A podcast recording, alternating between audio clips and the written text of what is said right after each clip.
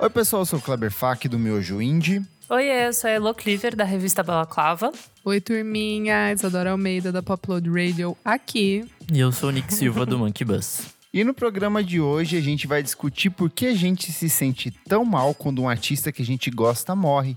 A gente vai falar também sobre os lançamentos de trabalhos póstumos e principalmente o lucrativo mercado da morte de artistas na indústria da música. Certinho? Horror, Certíssimo. certinho.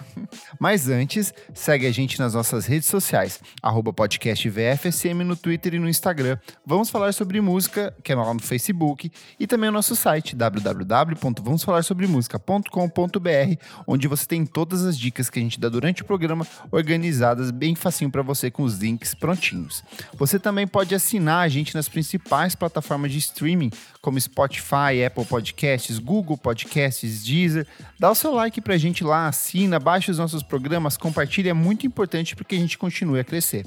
E principalmente, apoie a gente no padrim.com.br barra podcast VFSM. Por apenas cinco reaisinhos por mês, você tem acesso a diversos programas exclusivos lançados com antecedência especialmente para os padrinhos, além desse que você está ouvindo aqui hoje.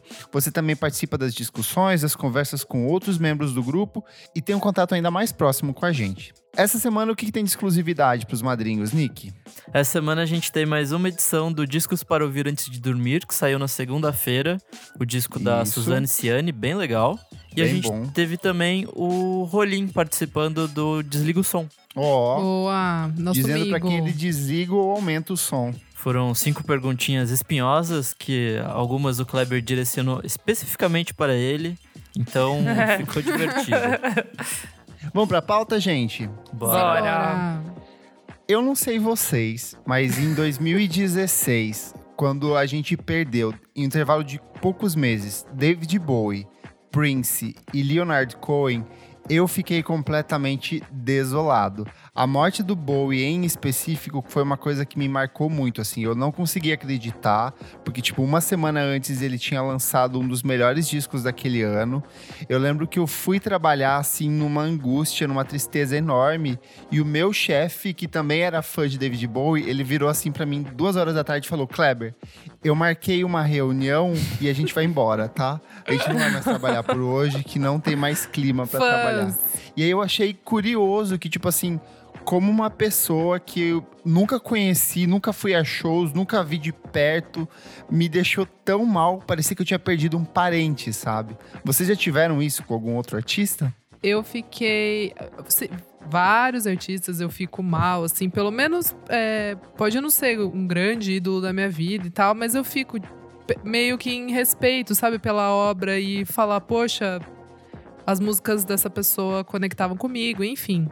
Mas o da Amy, eu fiquei bem mal. Porque. É verdade. Porque, assim, eu era. Eu sou muito fã da Amy e eu. E era meio que anunciado. E quando é anunciado aquilo, eu fico, eu, eu fico mais irritada porque eu falo, meu, não era tipo. Claro, ela tava doente, mas não era uma doença, tipo, incurável, assim, sabe? Eu, eu acho que foi. É, faltou ali pessoas do lado dela, família, Suporte, né? dar um suporte. É, o dela foi bem É, trágico, assim. Foi né? bem trágico, porque foi uma coisa que vinha já de uns três anos é, de. Que ela tava hardcore. Meu, aquele vídeo dela no YouTube com o, com o louco, o magrelo. Pete. Doherty. O- é. O, o Pete Doherty. É, meu, eles estão, tipo, meio que, sei lá, usando crack com os ratos, meu. Aff, tipo, é, a gente. é uma coisa assim que, tipo, é o fundo do poço do ser humano. E aquilo tava sendo anunciado. Cara, todo mundo avisou, sabe? E ela era muito nova. Ela tinha 27 anos, gente. Muito Sim. nova. Tipo, foi. Na idade foi- do capeta. Você É. ficou bem mal com o João Gilberto, né, Elo? Cara, eu acho que foi o único. O único que eu fiquei mal, assim. Tava pensando, né? Hoje eu fiquei Uhum. pensando nos artistas que eu gosto. Muitos deles estão vivos, tipo. Pensei muito também essa semana, vai ser até a minha indicação do terceiro bloco, assim, meio que relacionado a isso. E muitos estão vivos, e acho que foi o João Gilberto, foi o maior, assim, que eu fiquei mais baqueada. A minha tristeza sempre é não poder ver um show, sabe? Acho que Uhum. foi isso. O João Gilberto ainda foi um que, quando ele tava. Tinha um show aqui em São Paulo, não sei se era o Credit Card. 2008. Foi no. Acho que foi no Credit Card, não? Mas teve um que foi Não. cancelado. Ah, entendi, entendi. Que minha mãe comprou, ela falou. Minha mãe virou e falou: Meu, eu comprei. Tipo, era um ingresso mega caro, assim. Uhum. Da- Eu falei, caralho, você comprou. E a gente ficou uma animada, tipo, uh! E daí ele passou malzão, cancelou.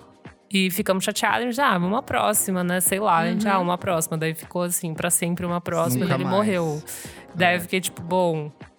Sabe, assim, isso eu acho que mais me chateou de não poder ver ao vivo tudo, tudo- todas as coisas que eu via no, no YouTube, eu ficava em choque. Eu sempre pensava, cara, imagina ver isso ao vivo, né? Ver ele cantando baixinho no violão. Eu acho que foi isso que me chateou, além de toda a obra dele. É que ele é um artista muito celebrado, né? Então eu acho que é, às vezes me dá um conforto saber que todo mundo sabe que ele é foda, ele morreu, tá todo mundo na bad, sabe?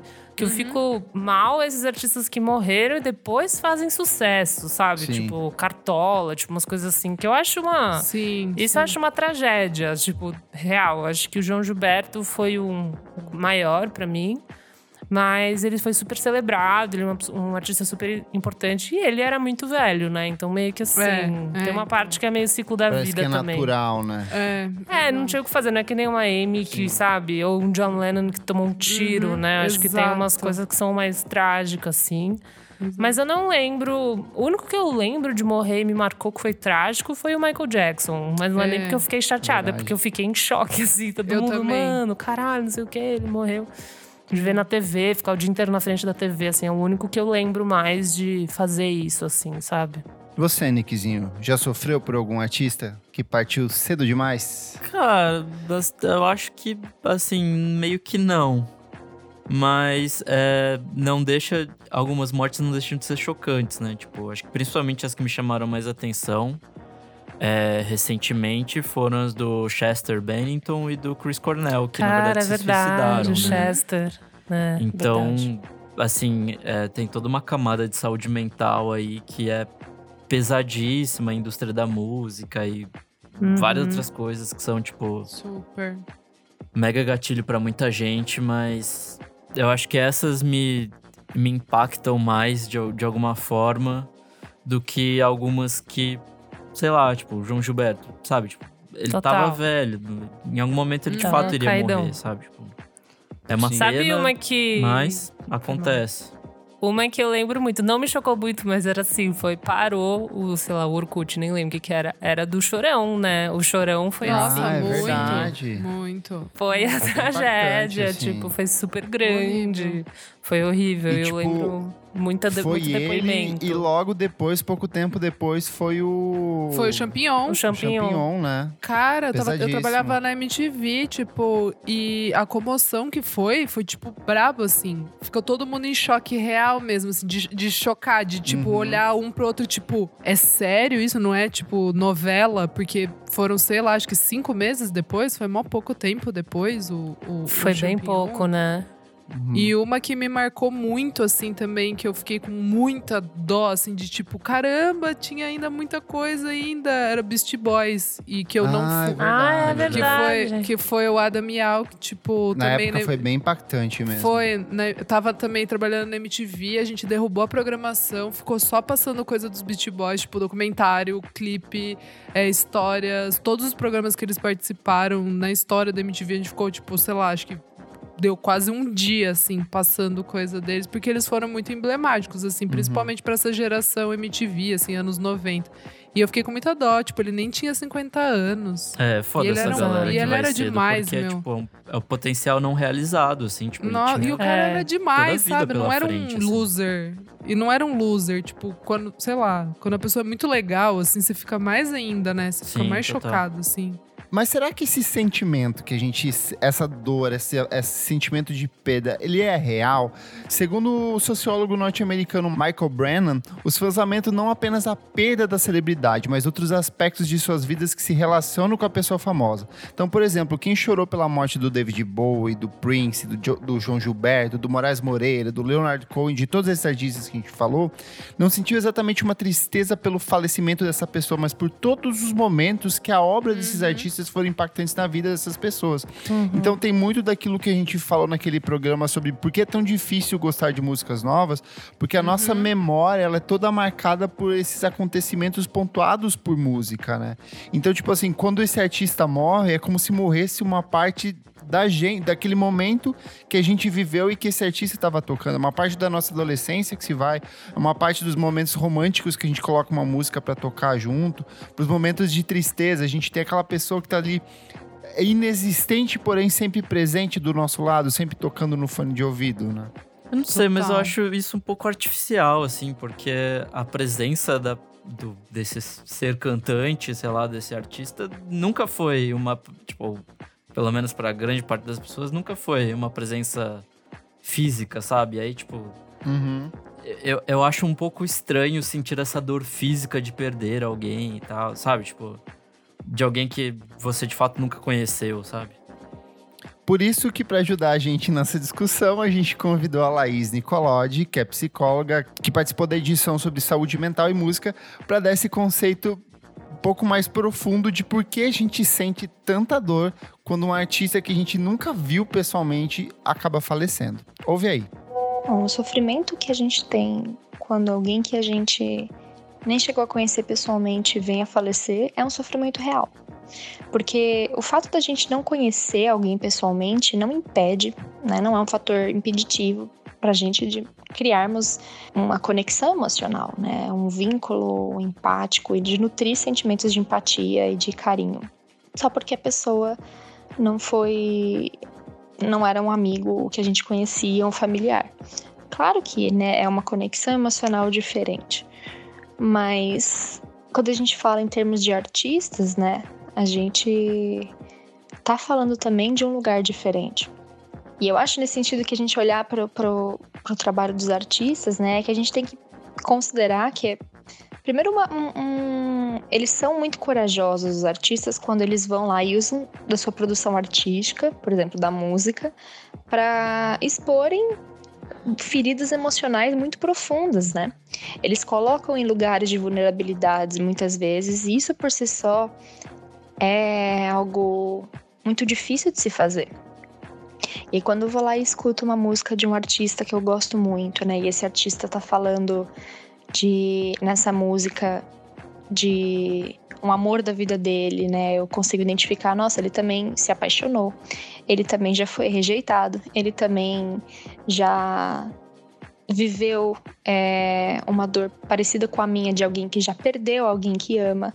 Ele também já superou né, uma dor de uma agressão física, por exemplo, uma agressão psicológica, uma relação de abuso. São esses fatores né, subjetivos que aparecem na arte, que de quando o artista se expõe, é, como se coloca de um lugar, num lugar de vulnerabilidade, que possibilitam com que eu me conecte com um, elementos subjetivos da produção artística, né? Então eu consigo criar uma conexão emocional, entrando em contato com a arte é, produzida, com a música produzida por um artista, na medida em que eu me reconheço na, no, na produção subjetiva dele, né? Porque eu me vejo dividindo um lugar em comum com o artista, né? Nossa, todo mundo sente dor. E eu estou me identificando muito com a dor descrita por esse artista nessa música tal que eu estou escutando. Então, né, respondendo a pergunta, sim, né, é uma dor absolutamente real, é um sofrimento real, porque são esses aspectos subjetivos da arte que a gente identifica que permitem que a gente genuinamente entre em contato com as nossas dores. A gente daí se relaciona visceralmente com o produto artístico porque a gente, porque eles falam da gente.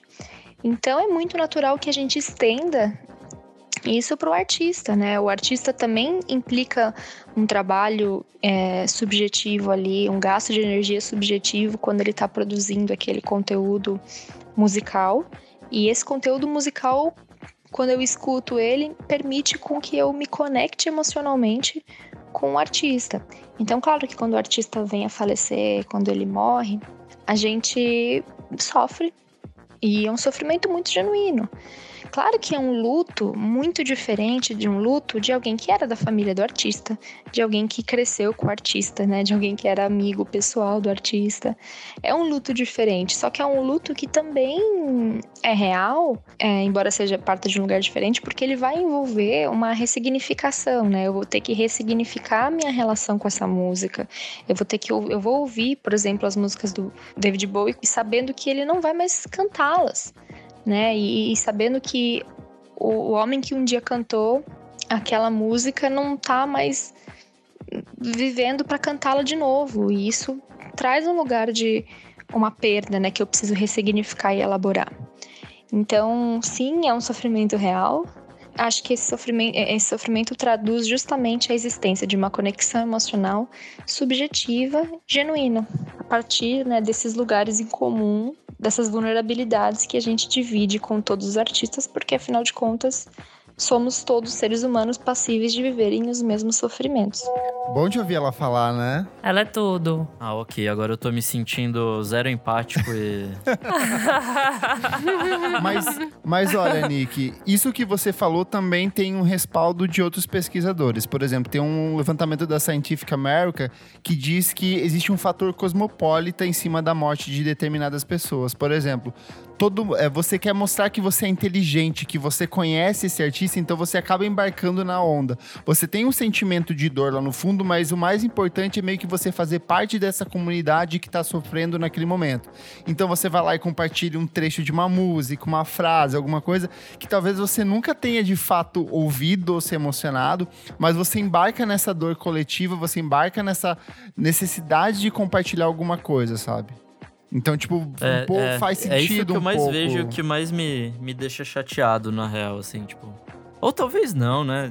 Que, que seja um motivo para celebrar a carreira e a, e a obra de alguém que tenha partido. Talvez seja um, Uhum. um ponto de partida, por mais artificial que seja, interessante para sei lá, começar a ouvir David Bowie, sabe?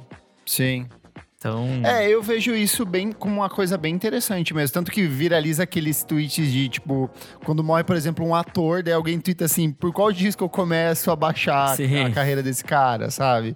Tipo, tem, tem muito isso. Mas de fato, eu acho que o fator da morte acaba apresentando o trabalho de um artista para uma dezena de outras pessoas que talvez nunca tiveram contato. Super. Porque tem muitos artistas, por exemplo, o próprio João Gilberto, ele tava mais de 10 anos trancado dentro de um apartamento, que ele não saía, não tinha contato com mais ninguém. Então, assim, você tem uma geração de pessoas que nunca teve contato de fato com a obra desse artista, né? E é muito verdadeiro isso de vocês, tipo, a gente acredita, né, no poder da música e acredita que música é um super fator e, sei lá, pode ser uma companhia, né, quando está só, ou sei lá. E que nem a Laís falou, né, é muito real. Às vezes você sente que você realmente perdeu um amigo, depende muito da sua relação com música e às vezes você passou por um momento super barro na sua vida que aquele disco, aquele artista te ajudou. Acho que as pessoas têm relações muito diferentes, né? Eu não sei como eu me sentiria assim, sei lá, se uma pessoa que eu vi um show, que eu super me envolvi, que super me ajudou, morresse, sabe? Eu acho que às vezes realmente é algo super barro, super pesado. Mas assim, é, eu não sei, quando o João Gilberto faleceu, eu vi todo mundo postando, eu adorei, porque eu amo ele, então eu fiquei meio tipo, nossa, que gostoso, né? Ver ele toda hora na minha timeline. Na época que o Chorão morreu, eu não gostava tanto de Charlie Brown. Hoje eu vejo a importância e tal, mas aqui eu era bem, tipo, adolescente, assim, né?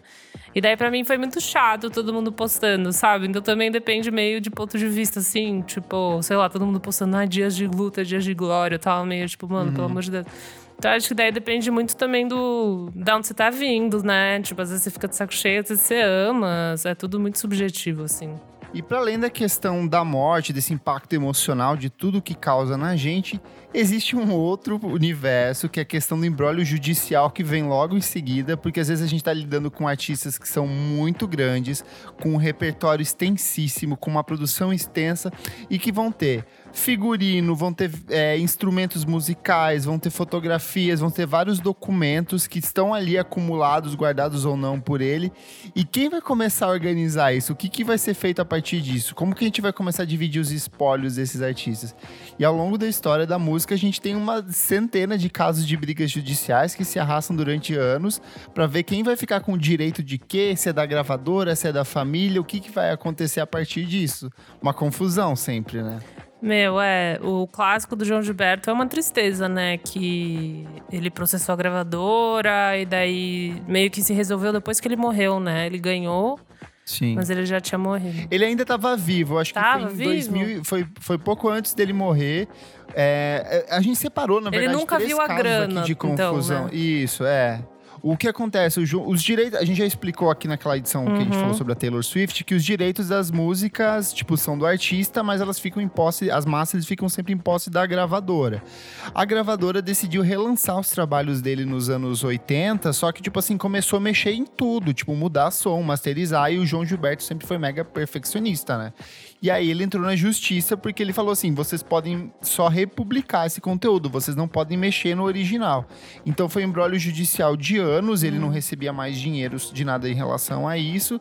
Então, assim, até ele vencer na justiça, provar que de fato ele tava certo, tipo, ele já tava Velhão. velho e debilitado, sem, tipo, tanto que ele ficou morando de favor num apartamento do Caetano Veloso durante, tipo, um tempão, assim, sabe? Gente do céu. E isso acontece com vários outros casos. Por exemplo, o caso mais curioso aqui pra mim é o do, do caso do Legião Urbana, em que, tipo, antigamente, pra fazer os registros das músicas, você só precisava ter uma pessoa como responsável pelo nome das canções.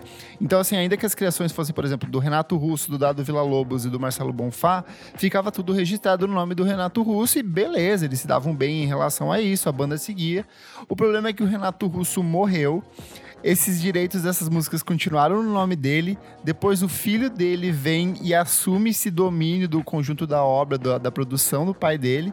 E no fim das contas, o Dado Vila Lobos e o Marcelo Bonfá, que são co-criadores de grande parte das músicas da Legião Urbana, foram simplesmente impossibilitados de compartilhar ou de fazer qualquer coisa em relação a isso, é né? bizarro. E assim, eles têm que pagar a parte do, da grana pra, pra, tipo, essa empresa que é a empresa detentora dos direitos do- da obra do Renato Russo. Né? Isso é bizarro, né? É muito, é O muito. que, que o filho do, história- do Renato Russo tá pensando, né? Que cara maluco. Cara, também. Ele é muito louco, porque ele é, rolou um tempo, tipo, ele começou a perseguir fãs que tinham materiais inéditos ou raridades da Legião Urbana e que compartilhavam num grupo do Facebook, sabe? Caramba. Tipo assim, eu entendo da questão do direito autoral, de que você tá.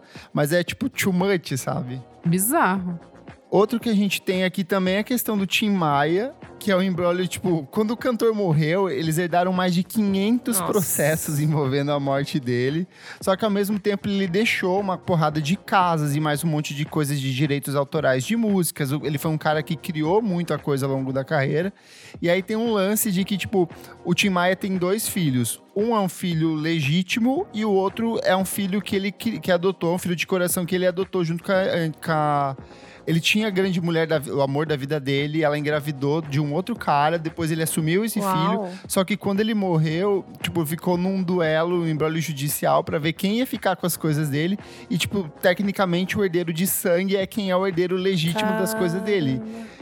E aí o outro filho, tipo, fica perdido no meio dessa história. Então, uma mega complicação.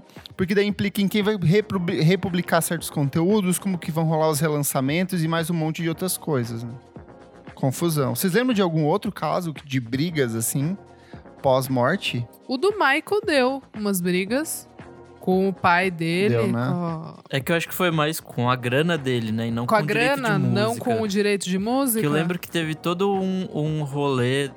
é, Mas que o Michael que tinha comprado as músicas dos Beatles também. Dos Beatles, isso. Sim, é. Tinha a casa, que, ou a mansão É. lá que tava à venda. O parque porque, dele, tipo, né? É.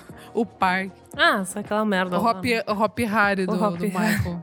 É, mas deu, deu umas tretas sim. Eu tô tentando. Teve já muita treta com coisa de direito. A da Cássia Eller, eu lembro que rolou também Ah, na pode época. Também teve o lance da, da, de quem ia ficar com a guarda do filho, do Isso, Chicão, né? teve. Que acabou ficando pra Maria Eugênia Isso depois. teve mesmo.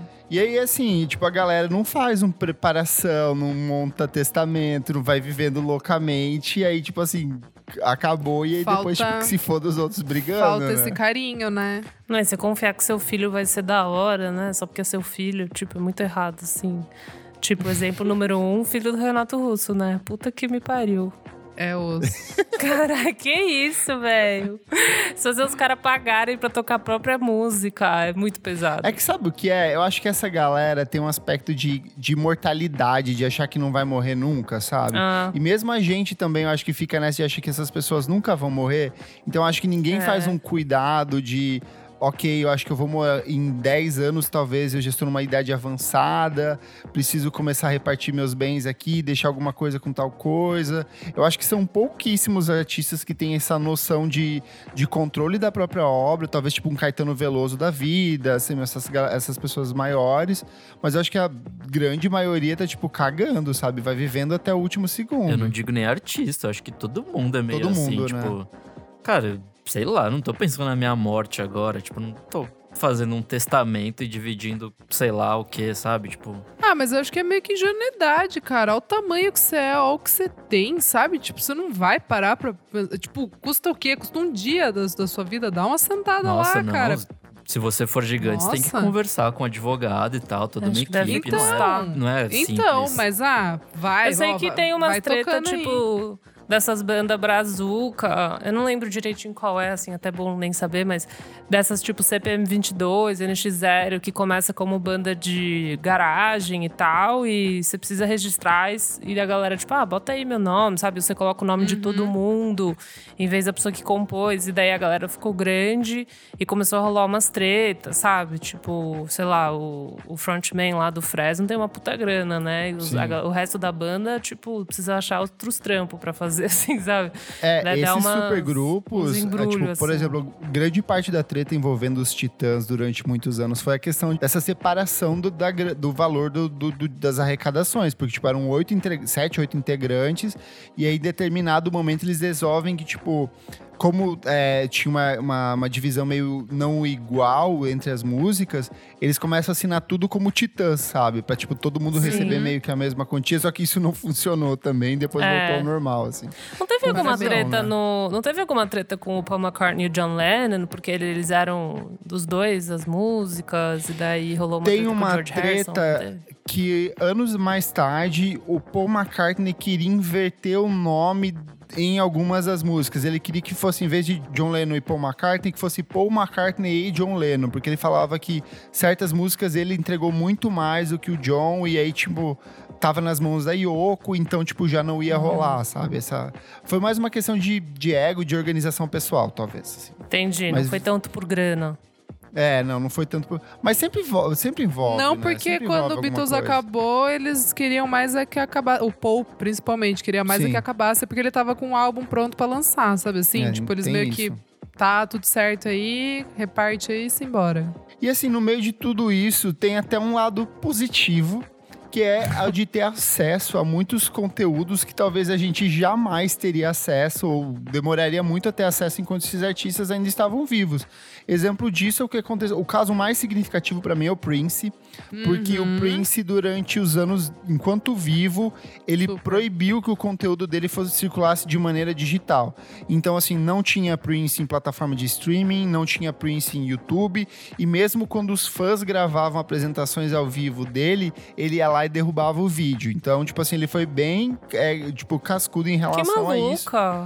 Tirou tudo e o que acontece, tipo, criou-se uma geração de pessoas que simplesmente não conheciam Prince, nunca tiveram acesso à obra do Prince, inclusive músicas que ele compunha, por exemplo, Nothing, to, é, Nothing Compares to You, é, que foi eternizada pela Sinéad O'Connor, quando a Sinéad O'Connor subiu o disco no, no Spotify, tipo, tinha lá a música, só que você não podia tocar, sabe? Uhum. E aí, com a morte dele, rolou uma liberação total de tudo. A família, tipo assim, assinou tudo e liberou. Tanto que eu acho que menos de um mês depois da morte dele, tipo, o Spotify já tava com todos os discos publicados. E aí começou com uma série de relançamentos que pra mim são incríveis. Inclusive aquele Originals, que saiu ano passado, que é tipo uma Super. baita coletânea. E uma pergunta aqui, não que eu concorde com isso, mas será que isso não é um desrespeito ao artista? Que até então negava tudo Não isso? Já pensei, já pensei nisso várias vezes, não cheguei numa conclusão, amigo. É assim, sério, tipo, já pensei várias vezes nisso. Pelo lado é, da grana, foda-se, ele tá morto, né? A família Uhum. tem que fazer grana de algum jeito agora. Mas, por outro lado, é tipo, sei lá, o artista por muito tempo É, segurou aquilo. ele não quis. Ou, Hum. Principalmente também uma coisa que me deixa meio é, é disco póstumo. Porque, Uhum. Cara, assim, por mais que seja o artista que tenha começado aquilo, tenha feito, Uhum. talvez aquilo não, não fosse ser terminado, não fosse. fosse terminar em outra coisa. Sabe, tipo. Ai, amigo, mas aí. Eu vou te eu- dar um eu, Eu te exemplo, entendo, amigo. mas eu discordo. Eu vou te dar lá. um exemplo. Arthur Russell, que é um dos meus artistas favoritos da vida. Quando vivo, ele lançou, se eu não me engano, dois discos. Ele acabou morrendo em decorrências da AIDS, só que nesse processo em que ele estava em casa, ele produziu muito material, muito. E, tipo, ele produziu porque ele de fato queria lançar. E aí, quem fez a curadoria de lançar Uhum. grande parte desses trabalhos foi, era o próprio companheiro dele que vivia com ele, que participou desse processo com ele. E o Arthur Russell acabou sendo um cara muito influente, muito conhecido depois da, da, da vida, depois de morto, sabe? E tem vários outros artistas que passam por esse processo de redescoberta, porque às vezes o cara, sei lá, não é porque ele. é, eu entendo o que você tá querendo dizer, que, tipo, às vezes é, tipo, existe um oportunismo, que, por exemplo, eu acredito que é muito no caso da Amy Winehouse, que eu acho que os trabalhos póstumos É, dela total. são bem oportunistas. Michael Sim. Jackson, naquele lance de que fizeram uma música que não era dele, que era uma voz fake do Michael Nossa, Jackson. sim. E aquele disco Exato. é Venderam ruim. como se fosse dele, uma É aquela música música com o. Justin Timberlake também. É, Essa? É, Nossa exatamente. Senhora, Mas eu acho, horrível. eu vejo que na maioria dos casos é sempre tem as boas coletâneas são sempre feitas por alguém que de fato conhecia esse Exato. artista e tinha um cuidado, Exato. sabe? Então O que eu- eu... como fã, nossa, eu fico felicíssimo, mas Eu eu, também. entendo que Não, também caso pra mim é existe tipo, um do lado Jeff de Buckley, assim, tipo... Amigo, É, eu ia falar disco- exatamente esse. Aquele disco é bem legal, assim, mas ao mesmo tempo... Será que era isso mesmo que ele queria fazer, sabe? Tipo, Amigo! Bom, o Jeff Buckley é um dos caras que eu mais amo e só eu já devo ter dado uns 5 milhões em plays pra mãe dele. é, porque é sério, assim, ouço muito. E eu já vi vários documentários, assim. é, ele queria muito lançar, foi uma cagada, uma tragédia a morte dele mesmo, assim, mesmo. E, e os caras, tanto que no dia que, os- que ele morreu, os caras da banda estavam chegando pra gravar com ele em Memphis. Então, assim, ele estava feliz, ia tudo rolar. E aí, ele morreu, mas já tinha muita coisa adiantada. E foi a mãe dele que, que, que era próxima deles. É, eu sei que tem vários tinha amigos nenhum problema. né, no processo. O próprio Chris Cornell Exato. ajudou. Eu acho que tudo depende, Então, né? É ver quem que É, tá tudo envolvido. depende. É. Essa situação do Prince é bem mais estranha, tipo, bem mais, tipo, complicada, porque ele não queria colocar. E daí ele morreu Sim. e colocaram, entendeu? Vocês Não que eu sabiam que, o discorde, Prince, mas- o Prince tem material o suficiente pra lançar um disco por ano pelos próximos 100 anos? Ele Meu tem Deus. Isso assim. é uma. é, ele tem milha, eles têm milhares de músicas gravadas que Ah, mas deve ser tipo umas demo e tal, né? Que Não. alguém teria que terminar. ou música Músicas pronta. completas, prontinhas, que ele não lançou, porque, tipo assim, essa eu não gostei muito, deixa lá. Ah. Tanto que ele Meu. lançava, os últimos discos dele eram muito extensos, eram discos com, sei lá, mais de 20, quase 30 faixas. E aí, assim, ele era muito perfeccionista e ele tem material pra caramba, assim. Eles fizeram um levantamento médio, fora, tipo, outros acervos, tipo. Porque tem muito de tanto físico quanto digital. Então ele deve ter, assim. Eles falaram uns 100 anos, eu acho que deve ter uns 200 anos de música. Ele devia gravar? Que todo dia. isso? Todo dia Ele ele, devia gravava, gravar amiga. uma Todo música. dia ele É, então, quase finalizava uma música. Noiadão, Então. noiadão. Ele era cara. muito workaholic. Mas, ó, eu tenho uma coisa minha, é meio mórbida. Tem materiais, tem coisas que eu gostaria de ouvir, que eu sei que eu só vou ouvir quando esses artistas morrerem. Por exemplo, Beyoncé, quando ela gravou o 4. Ela gravou mais de 70 músicas pra esse disco. E ela nunca vai lançar esse material que, tipo, talvez seja meio imperfeito, que não faça parte, não, não agrade ao gosto entendi, dela. Entendi. Mas eu gostaria muito, como fã, de saber o- como foi esse processo. Eu queria muito ouvir as demos do Lemonade do auto-intitulado, sabe? Eu acho que deve ser um Uhum. material lindíssimo, com uma outra visão do trabalho dela. Só que eu sei que não vai rolar assim tão cedo, sabe? Às vezes, quando ela estiver velha, desapegada, tipo, que nem a Marisa, assim, daí ela vai começar a falar: bom, Não quero produzir coisa nova. Não é o caso da- tanto da Marisa nesse caso, mas assim, sei lá, às vezes ela solta. Mas com certeza, quando ela morrer, vão soltar. Vão, mano, mamar a morte dela, assim. Vão querer ganhar dinheiro, velho. E eu tava, eu tava pensando num último exemplo aqui, só pra finalizar, que eu acho que é caso a caso mesmo, porque eu sempre fui contra álbum póstumo. Eu achava coisa. Tipo, falava, ai, que idiota. Mas daí, ao longo dos anos, com a maturidade, eu fui descobrindo daí outros artistas com coisas incríveis, assim. E um que nem é.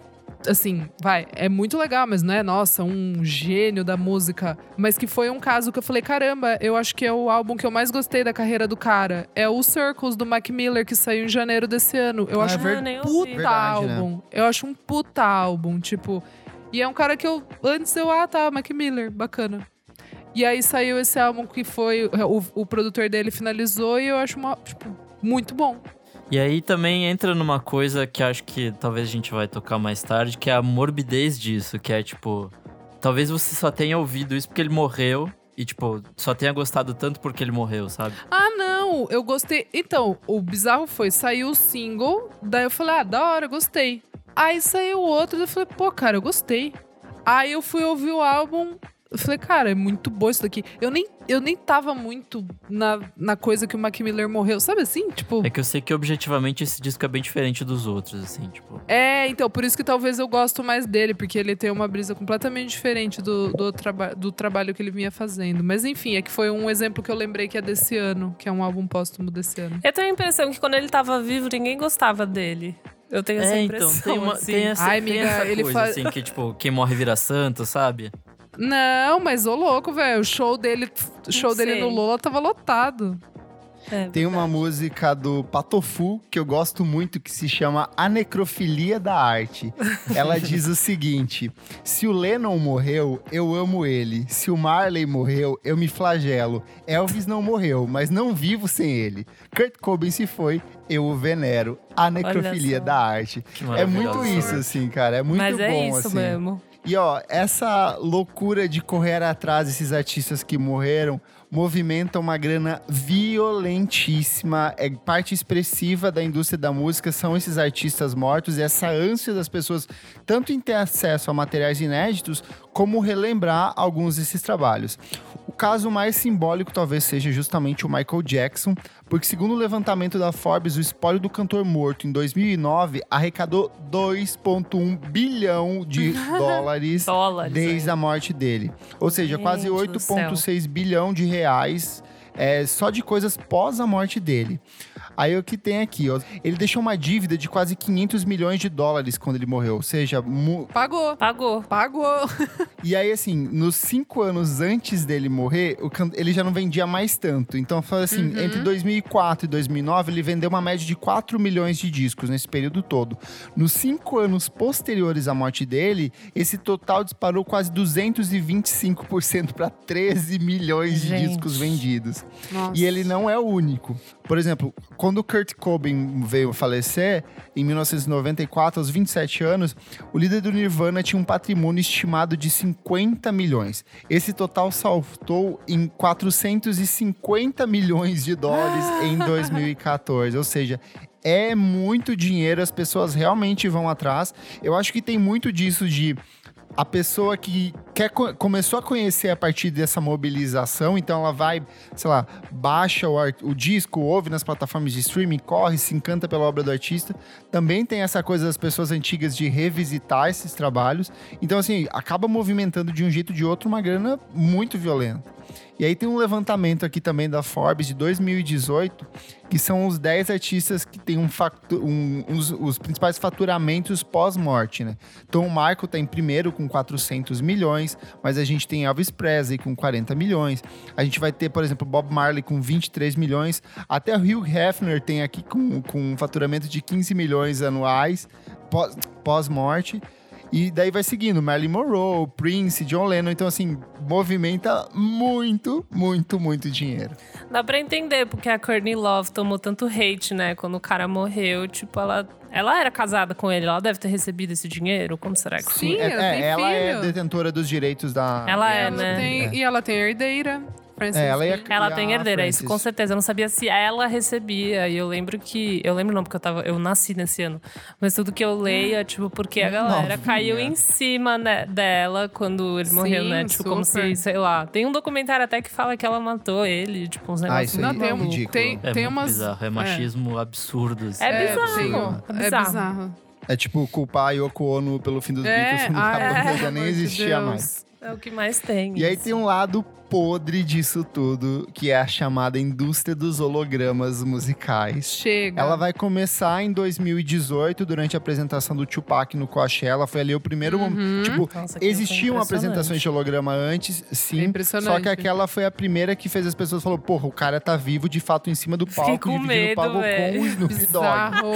é Foi bizarro. Foi muito bizarro. E a partir disso, a gente já tem espetáculos em hologramas pensados para Amy Winehouse, Michael Jackson, Cazuza, Renato Russo, Gente, Elvis nossa Presley, Whitney Houston e movimenta uma grana violentíssima. São principalmente rola muito em, é, em Las Vegas, tem bastante show de hologramas. Então as pessoas pagam para ter uma experiência imersiva de revi reviver a obra desse artista, só que ele não tá lá, é apenas um holograma. O que, que vocês acham disso, gente? Ai, gente, quem tá em Las Vegas é pra rasgar dinheiro, vai com fé, com força, compra É, até a essa. camiseta, vai se divertir. Mas assim, eu nunca pagaria. Se me dessem, eu iria de, de alegre pra ver como é que é. É, pagar pra se enganar, né? Tipo. Que de, de forma alguma é a pessoa. Pô, você ali, tá em Las sabe? Vegas? Tipo, Tá em Las Vegas, cara. Meu problema é que esse pá deve ser mó caro, né? A entrada Sim. na Austrália. Tipo. Deve eu ser acho preço de que show. Poderia ser algo massa se é um artista que, sei lá, não teve tanto reconhecimento ou tá com problema de grana, sei lá, se tivesse alguma coisa um pouco menos escrota por trás, até iria, sabe? Mas Uhum. aí você ir pra, tipo, puta, da Amy Winehouse eu acho bad, sabe? Tipo. Muito, mano. Muito. Ela morreu de um jeito chato, a família dela, mano, super abusiva pra cima dela. Daí vai meter um holograma que vai ganhar muito em cima ainda. Eu acho mais que me dá um desgosto do que eu achar que quem é, quem vai é doidão. Acho que quem vai pode ser mó fã, né? Sei lá. Tipo, não Sim. sei. Eu fiquei refletindo nos últimos dias sobre isso, assim. Eu pensei, será que isso não é um jeito diferente de fazer arte? Porque tecnicamente, assim, a gente assiste cinebiografia, a gente assiste documentários, a É gente verdade. assiste outras formas que de um jeito ou de outro buscam, tipo, reviver o trabalho daquele artista, sabe? É uma forma meio bizarra? É, talvez não dialogue com a gente? Pode ser, mas tem um público consumidor que de fato gosta disso, entendeu? Super, super. Não sei, pra mim é como um musical, alguma coisa, uma experiência de você ver. Tipo, não tinha aquela experiência dos Beatles, que daí você Sim, ia e tipo tinha. no museu, assim. Mu- é. é, eu vejo meio que como isso, assim, sabe? Pô, tem galera que gosta de ir no Madame Tussauds e acha legal. O que, que é, um verdade. holograma? O que, que é um holograma perto de um boneco de cera? Tá tudo certo. vida Eu ia ter curtido muito ver o do, do Tupac, pra falar bem a verdade, assim. Eu acho que eu ia ter ficado em choque. Seria massa se eles fizessem o holograma do, do show inteiro, né? Imagina, você faz, tipo... um- Você, Nossa, mano, você vai daí- reviver um show do Beatles, daí você entra, tipo, é o holograma do público, daí seria foda. É que eles Quase só um VR, né? É, É, tipo um tipo, é uma de óculos experiência de. realmente sensorial pra você entrar na época, você entender o que tava acontecendo, né? Sei lá, tipo. Medo. É só eu sou tomar um LSD avó, antes que assim. tá tudo bem. Você vai ver tudo isso, menina. Aproveita. Aproveita Eu sou vozinha, eu tenho medo dessas coisas. De gente morta voltando à vida? Não, de usar droga. Ah, tá. é, realidade, é, Ah, eu também. realidade, realidade virtual, tudo isso, tudo que engloba. E ainda tem uma outra parcela disso que eu acho que é talvez tão ou mais bizarra do que os hologramas, que são as empresas de agenciamento de artistas mortos. São diversas, elas espalhadas principalmente por Los Angeles e Nova York, e elas têm dois modos os- operandi normalmente. O primeiro é o de morreu fulano, ela vai lá, ela pega os direitos para trabalhar em cima da- da de tudo aquilo do espólio desse artista, tipo de re- reutilizar a imagem dele em outros momentos, em tipo anúncios publicitários e afins. Então, que é muito parecido com o que teve de um restaurante gringo que veio pro Brasil e que utilizou a imagem da Dercy Gonçalves. Não lembro, não sei se vocês lembram nas campanhas publicitárias. Não, Não não, lembro. Tipo, eles fizeram até uma Dercy holograma pra xingar as Nossa pessoas Senhora. na, nos estabelecimentos. Nossa, eu lembro disso. Lembra, né? Lembro. Bizarríssimo. Bizarro. Ou tem umas que vão antes e negociam com as pessoas. Olha, eu quero o direito da sua imagem quando você morrer. Que cara de E as pau. pessoas pagam um dinheiro prévio porque sabe que vai ter um retorno lá na frente em cima da morte desse artista, assim. E são diversas, diversos agentes da morte de artistas. assim. Faria essa Deve- parte aí, eu faria. Se eu tivesse 80 anos, porra, faria. Faria um Eu trato com a minha você- família. Eu pensei pá. que você ia ser agente da morte. Ah, não! Ah, não, não, não faria. Eu não teria cara de pau de chegar pra pessoa e falar, e aí, bora fazer um business? Tipo, eu não teria essa cara de pau. Tô falando, se eu fosse o artista, é um, é um move inteligente até. Nossa, isso é muito capitalismo selvagem, Selvagem, caralho. tipo, Selvagem. É já total. sugou tua alma o máximo possível quando você tava vivo e vai continuar apesar da sua morte. Velho, assim. É que a gente tá é, falando- É muito bizarro, é muito bizarro. A gente tá falando muito de música aqui, mas no cinema já tem rolado bastante isso, que foi o que aconteceu com Star Wars, de recolocar um personagem que já tinha morrido há mais de, sei lá, 30 anos, num filme, tipo, todo 3D com o rosto dele, assim, sabe? É, é meio. É, teve bizarro, o Tarkin, sabe? teve a Carrie Fisher, É, foi, exatamente, a A Carrie Carrie Fisher, o Fisher, é. Tarkin. teve Eu uma acho- É, não é. tal. Não é exclusivo do mundo da música isso, né? Até de ficar famoso depois, o, aquele chefe, o Anthony Bourdain também, tipo, o cara Sim, morreu sim. e foi um puta, viralizou também na Gente, internet. Van. Gogh, todos esses grandes É, artistas, tá assim, aí, tipo, é. estão aí até hoje sendo redescobertos e reavaliados por todo mundo e, e continua. Nick até colocou aqui na pauta também, tipo, Nietzsche, Tolkien, todos eles. Eu acho que o Tolkien eu discordo, amigo, porque o Tolkien ele é- já era muito grande na época ainda. Mas, tipo, é o que mais tem são artistas que, tipo, não, não, não brilharam em vida e que foram redescobertos na morte, né? É, é, tem, tem essa parte também, né? Que... É, na real é é arte, né? Tipo, vai ficar aí. Mas o meu, o meu problema não é nem a parte, acho que é a parte artística, é a parte de grana por trás disso, assim, que é tipo. Sim. É, o que- é o que você falou, virou uma indústria essa porra, sabe? Tipo, de. De mesmo você morto, você vai continuar dando dinheiro pra galera e foda-se, sabe? Acho que o grande aprendizado é as pessoas se organizarem, true, assim, sabe? Tipo, você lançar e já tá tudo certinho, divisão de grana, ter um testamento. Essa galera grande que não tem testamento, é, sei lá, não, não tá É. fazendo certo só, sabe? Tipo, tem que ter tudo, tudo bonitinho já desde o começo. Ah, foda-se também, né? Tem gente que pensa foda-se, tipo, morri É, vocês que lutem. sabe, Mas né? se você tem filho, você deveria estar fazendo certo, sabe? Se eu fosse solteirona, foda-se, tipo, tá bom, mas não sei, cara. Eu acho meio burro quem tem muita grana e não se organiza assim. Eu também. Pô, falamos, hein? Então é isso. Falamos mesmo, foi legal esse assunto. Falamos. Conversa muito louca. Espero que não tenha ficado muito mórbida, mas conta pra gente qual que é a sua relação com a morte de artistas. Você costuma consumir trabalhos póstumos? Você iria a uma experiência holográfica do seu artista Ai, favorito? Jesus. Comenta com a gente lá no post deste programa no Instagram que a gente lê na próxima edição, certinho? Uhul, Certo. certo. Vamos pro próximo bloco do programa. Não paro de ouvir.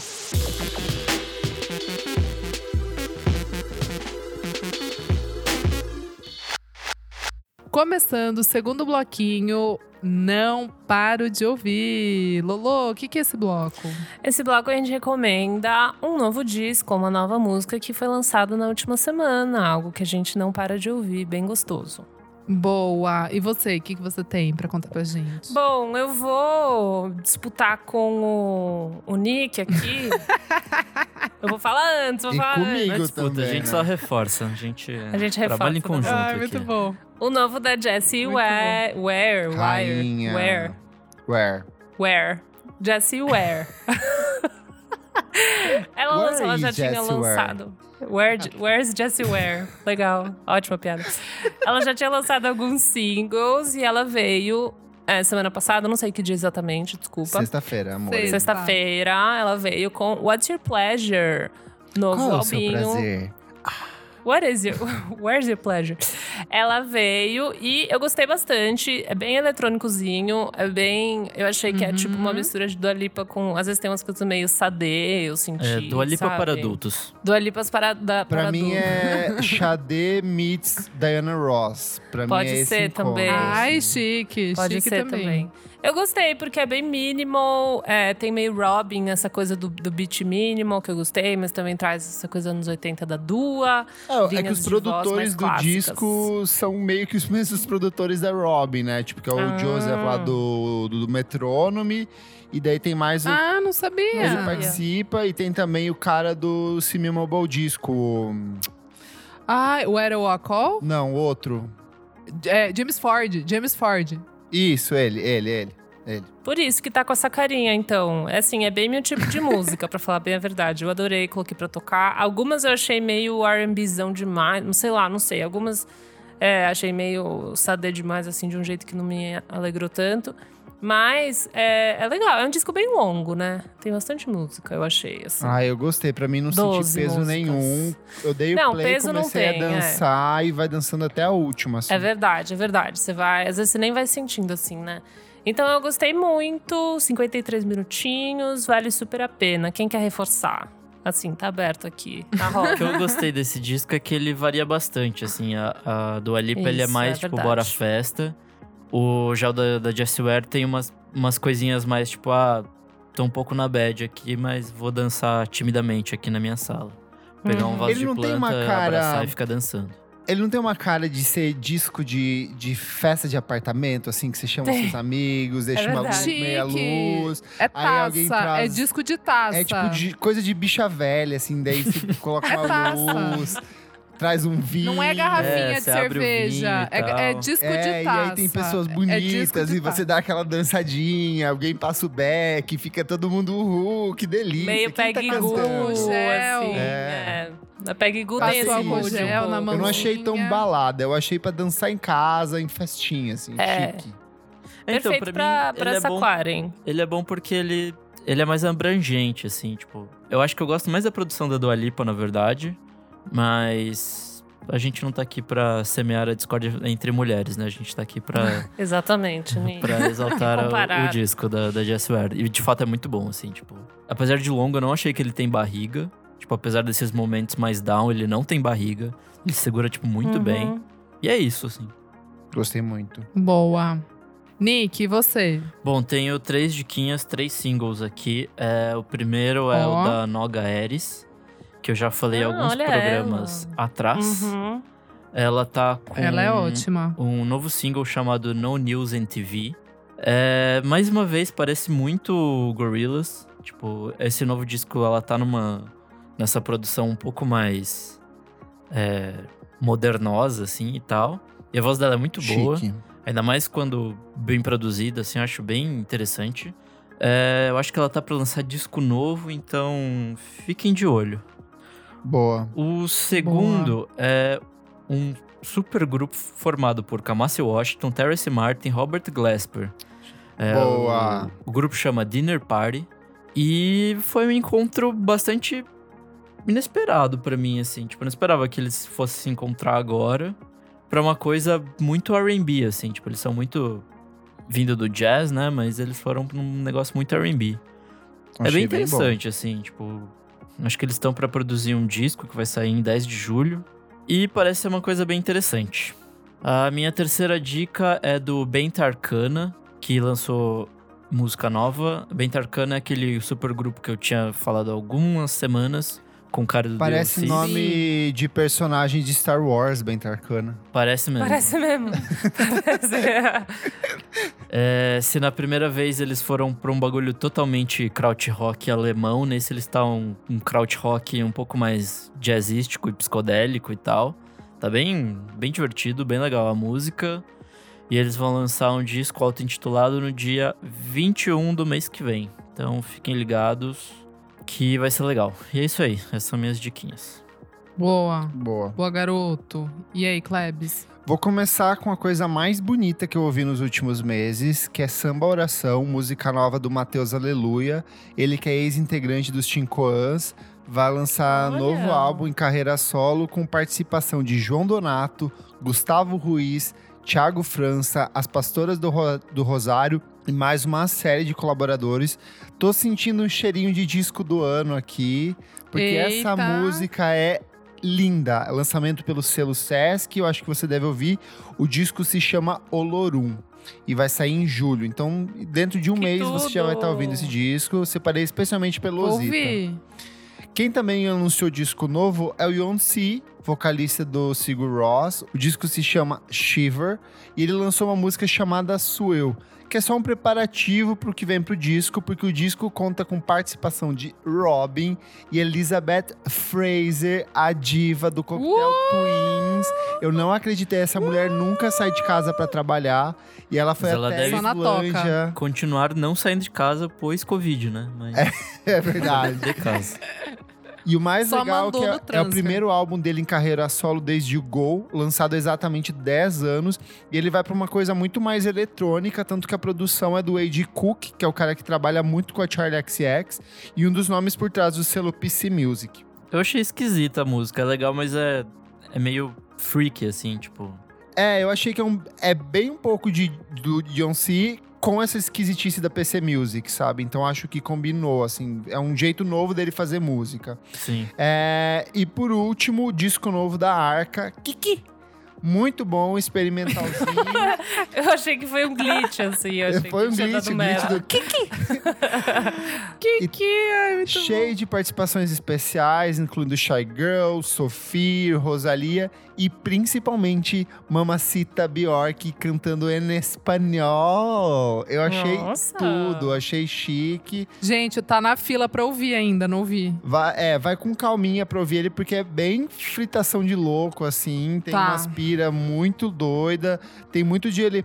Eu acho que ele. A, a Arca, ela pega essa coisa da, do, do trap latino, só que ela perverte numa linguagem muito dela, assim. Então, assim, tem Uhum. muita experimentação eletrônica, muita brincadeira com a voz. E aí ela faz essa fragmentação da música pop de um jeito que ela vem produzindo desde os primeiros trabalhos de estúdio. Então, gostei bastante. E a capa do disco, Encarte, pra mim é um dos melhores do ano. Eu achei que era uma, uma, um molde 3D e não é. É de fato uma foto. Viu o vídeo do Making Off? Ela criou aquele suporte com aquelas garras, aquelas coisas de metal bizarras, assim. Então eu gostei bastante. Arca Kiki. E você, Isadora? Ai, muito bom. É, bom, eu trago aqui um EPzinho. Nem sabia que esta garotinha estava voltando. A Tatiana Hazel, ela lançou sexta-feira um EP chamado Duality. Eu acho que o amigo Kleber vai amar, se ele não ouviu. A Tatiana Hazel, é, ela é de Chicago. Eu gosto dela, acompanho ela desde 2018, quando ela lançou o primeiro EP dela, o Toxic. É legal, mas assim, é meio que aquela menina Ai, que assim, capa tipo, bonita. Exato, ela tá parecendo a Gigi Hadid, assim, meio modelo, tá? Ela descoloriu o cabelo, enfim, ela tá super disco, girl, synth Nossa, só pop. veio pra ouvir aqui. Eu acho que você vai gostar, amigo. É, então, e agora ela lançou esse novo EP que tá uma delícia. E na real, como não tá podendo fazer show, né? Como vocês já sabem, tem uma pandemia rolando por aí. Ela lançou o Duality Live Vis- Visual. É no YouTube. Ela lançou em duas partes, tocando Ela as é músicas. latina? Ela tem, ela tem, ela tem parentes, mas Porque eu não sei. todas as recomendações aqui são várias que eu adoro, que é a Kaina, a Amber Lucy. Sim, sim. Muito bom. Sim, sim. É, e tanto que ela canta, ela canta em, em espanhol em várias faixas. O, o, primeiro, o primeiro EP dela, que é o Toxic, tem música em espanhol. E, e agora, nesse segundo álbum, ela veio um pouco mais pro synth pop mesmo, assim, tipo, desceu a mão, assim. Tem uma música que se chama In My Room, que é bem legal, acho que todo mundo aqui vai gostar, pra dançar em casa.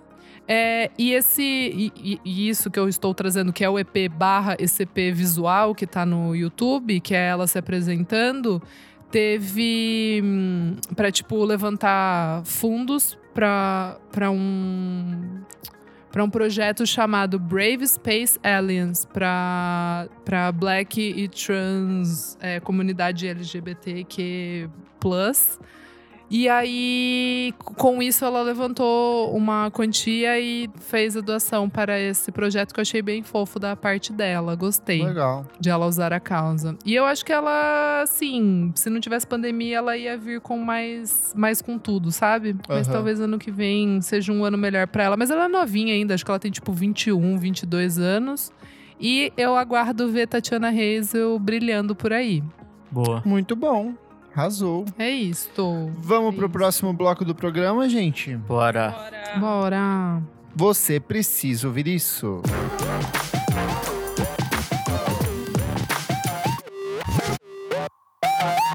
Chegamos aqui ao terceiro bloco do programa. Você precisa ouvir isso. Kleber, o que, que é esse bloco? Nesse bloco são as recomendações atemporais, fora do tempo, não precisa ser novo, pode ser antigo, pode ser qualquer coisa, livro, clipe, filme, tudo o que você quiser, até receita de comida a gente já deu aqui. E o que, que você tem de dica essa semana? Gente, chegou ao fim a minha maravilhosa série Dark da Netflix. Ai, você não aguento mais ouvir disso. todo mundo o Thiago falando fica. Só falam disso, que Amo. saco, meu. Porre. Eu acho que assim, quem não gosta, silêncio.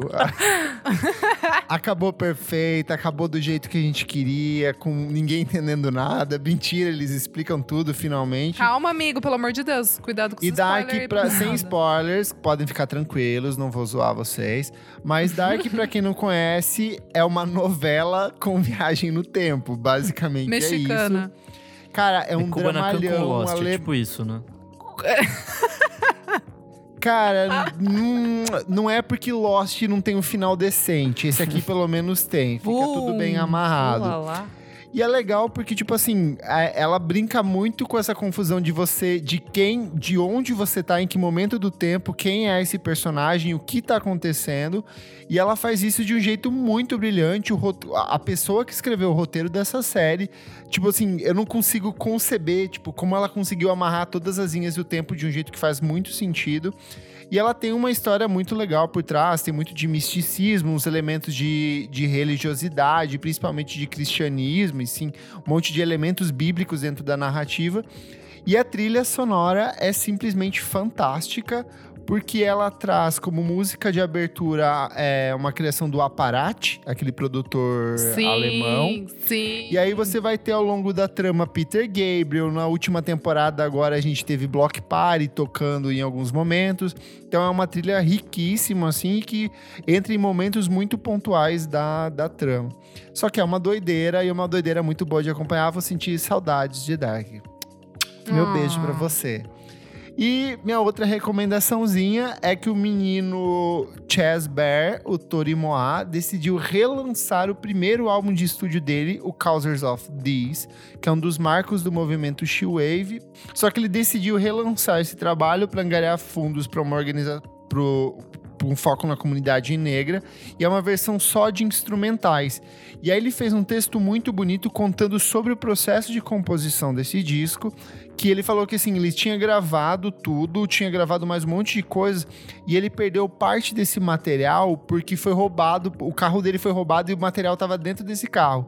As únicas coisas que ele tinha foi o que acabou sendo esse disco, então ele só tinha essa base.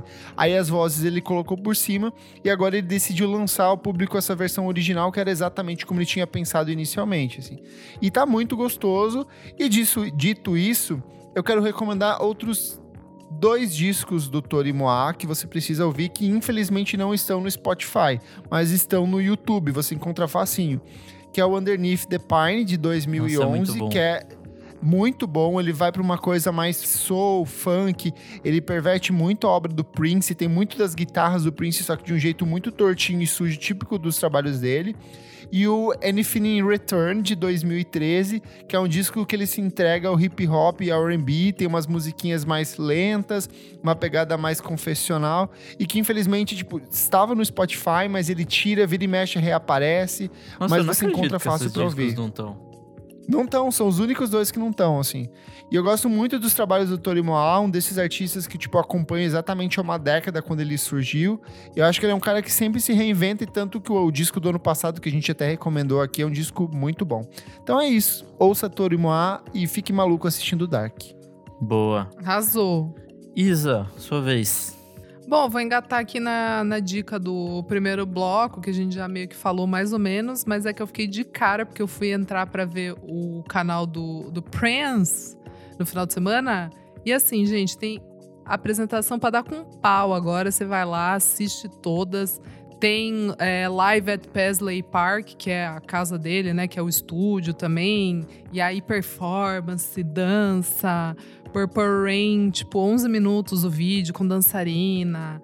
Aí tem outras várias apresentações. Prince in the, in the Revolution, que era a banda que tocava com ele. Enfim, gente, entra lá no canalzinho do Sr. Prince. Aproveita que agora não tem ninguém enchendo o saco e tá tudo liberado. Sabe um live dele que eu gosto muito? É ele e a Beyoncé fazendo um medley fudidaço, você já Nossa, viu? É do Grammy, não é? É do Grammy, eu acho. Eu não lembro. Eu sei que é de alguma É, premiação, eu acho que é do assim. Grammy. Acho que eu não É, A Beyoncé tava.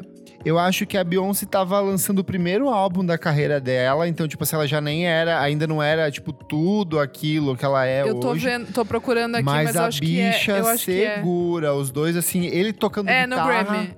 e ela cantando, assim, né? Fudido, É fudido, absurdo. poderosíssimo. É absurdo. As apresentações deles são, tipo, ridículas, assim. Ridículas. E eram todas mesmo. longuíssimas, tipo, shows de três horas, sabe? Caralho. Acho isso muito Ai, foda. Perfeito. E eu já vi também o né, vídeo. E eu já vi o vídeo dele no Rock in Rio. Tipo, acho que é o segundo Rock Nossa, in é do Rio aqui segundo, eu acho. no Brasil. Né? É. É. E é tipo, é bizarro, porque ele atrasa um absurdo, assim. A galera já tá, tipo, querendo ir embora, assim. Daí começa a banda aí. Fica, tipo, mais uns oito minutos só a banda tocando, fazendo um medley ali, tipo, uma jam. Daí que ele entra. Tipo, muito chato, muito chato. Hello. Bom, essa semana. Cadê o Também- momento, Marisa? Ah, é verdade. Eu, eu Ô, ia falar, chega, mas eu tentei amor, dar uma é segurada. Gente, não é Porque saiu possível. outro, Tem né? conteúdo. Já citou no programa, chega, né? É, Mas eu não falei, mas dava pra falar. Não, eu vou falar de outros ícones da música brasileira, falando sobre que a gente falou no primeiro bloco, né? de Os tribalistas. que- Os tribalistas, exatamente. Desculpa, Lolo. Para de me cutucar, senão eu falo, entendeu? Parou agora. Não, mas de artistas é, que, enfim, que já estão velhos e que estão se organizando e produzindo não sei o quê. Eu queria falar de duas lives que me emocionou muito essa semana, que foi do Gilberto Gil e do Milton Nascimento. Ah, incrível. Eles fizeram live no YouTube. O Gilberto Gil fez tipo uma festa junina, assim. Ele trouxe Uhum. muita música, é, muito baião, muito forró. Que ele, ao longo do repertório dele, ele já tocou muito, né? Ele já fez de tudo, na verdade, o Gilberto Gil, né? Então Inclusive, ele... foi aniversário dele, né? Foi o aniversário semana dele. passada. Foi tipo a comemoração, assim. Ele Uhum. soltou aquele vídeo maravilhoso de todo mundo cantando Andar com Fé. Emocionadíssima. É, e daí ele fez a live no final, no- na, no- na noite do dia, assim, comemorando, mas era tipo uma festa junina, assim. E foi muito massa. Ele chamou o mestrinho, que é um puta é, sanfoneiro também, gigante, e chamou uma galera pra fazer. Eu tá no YouTube, então essa é uma indicação, vai lá assistir, tipo, músicas do Luiz Gonzaga, Dominguinhos, é muito emocionante. E, gente, ele tá super velhinho e ele ainda tá produzindo e ainda tá se propondo a fazer live. Eu acho que é uma daquelas pessoas que vai realmente cantar até morrer, sabe? Uhum. Não, acho- esse vai viver pra sempre. Não aceito. Pra sempre, é. Ele é o Brasil que deu certo, né? Tipo assim, ele é exatamente o Brasil da que deu certo. Perfeito. Maravilhoso, é realmente muito emocionante. E outra live muito emocionante é a do Milton Nascimento. Me aperta um pouco o coração, porque ele tá meio piorzinho, assim, sabe? Ah. Tipo, assim, mas ele canta. Ai, cada música é maravilhosa. Ele tem. É, é mais É, não, depressivo, ele não dá. assim, né? Ele não dá. É que a voz dele não dá. Eu, eu passo mal. É maravilhosa. Já tá meio. Já tá mais fraquinha, tadinho, né? Mas é cada música dele. Uhum. Então, assim, essas duas lives que, gente, bora prestigiar esses Vocês artistas. viram um, um tweet que circulou do show do Milton? Que era Não. assim: professor marcou uma prova na. na- professor recém-chegado em Minas Gerais marcou uma prova é, no horário da live do Milton. Os alunos pediram para pra remarcar a prova, o professor não quis. O resultado, ninguém participou da live. Ninguém participou do- da prova. Foi todo mundo ver a live. Ver a live. Meu Deus. Que, tipo, realmente é um fenômeno. Tudo que ele faz, assim, em Minas ou fora. de- eu- Teve uma galera, de fato, que parou pra assistir. né? Eu vi um pessoal, assim, realmente no meu Instagram. E um pessoal comentando no Twitter e ah, gente, ele é tudo. E é isso que eu falei, assim, eles estão é muito emocionante ver eles realmente se adaptando, tipo, fazendo live, a, a live do Gilberto Gil ainda era para arrecadar fundos para a galera que trabalha no tipo, na graxa, né? Que foi o que a gente falou dois episódios Uhum. passados, sobre o pessoal que tá sem trampo, que trabalha com festa junina, que trabalha com show. Então ele se propôs a fazer essa live pra arrecadar também grana pra essa galera. Então é um cara que, lógico que ele tem uma puta equipe, né? Tipo, a família inteira, tipo, a Preta Gil, a Bela Gil, tá todo mundo Todo lá, mundo. assim.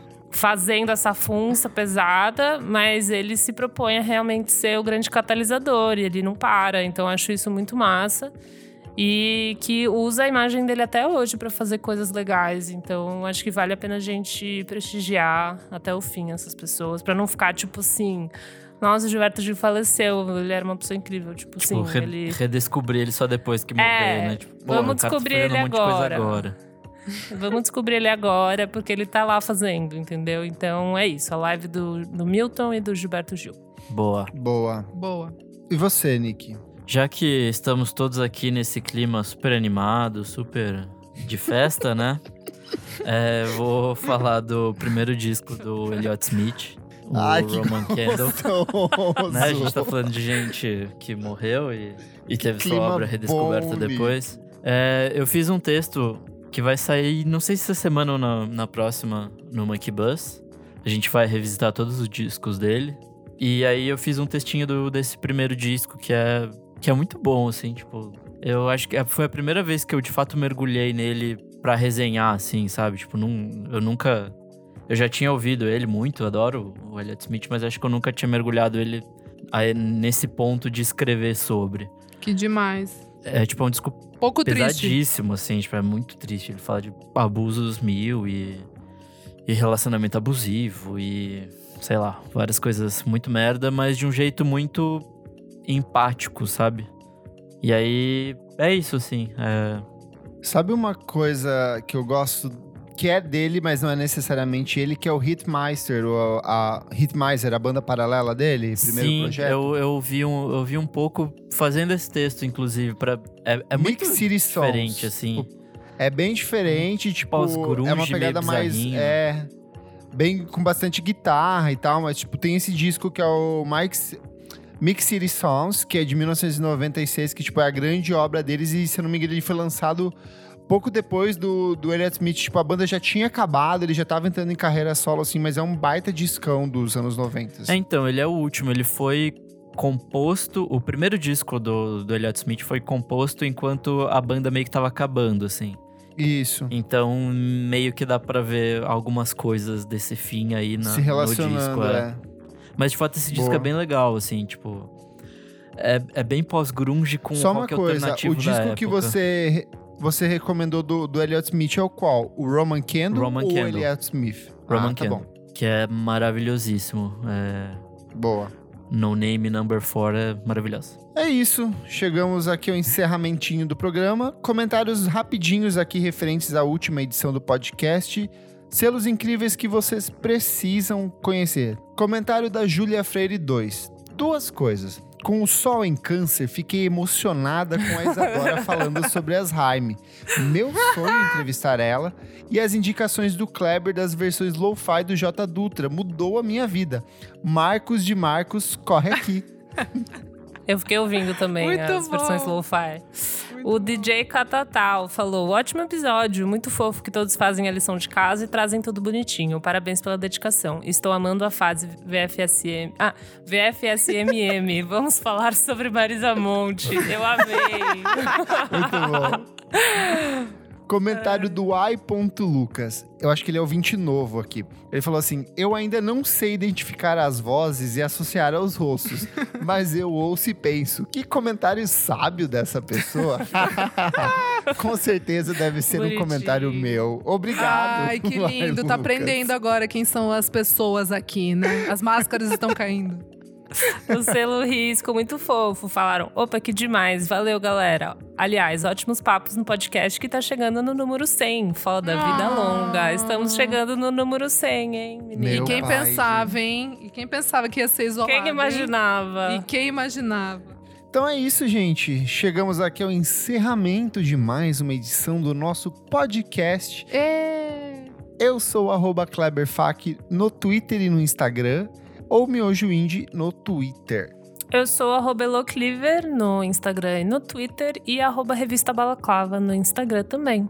Eu, Isadora Almeida, para quem é ouvinte novo, arroba Almeida Dora no Insta, arroba Almeida Dora Underline no Twitter.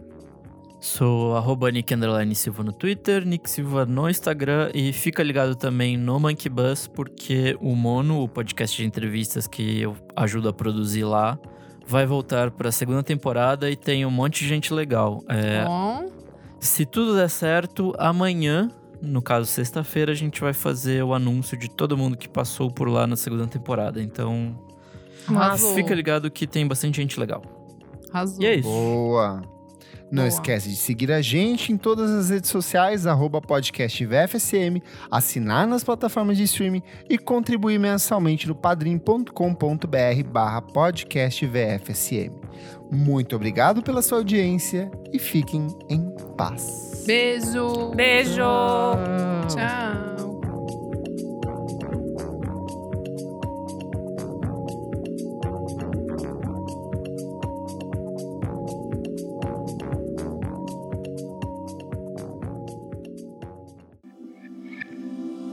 Esse podcast foi editado por Nick Silva.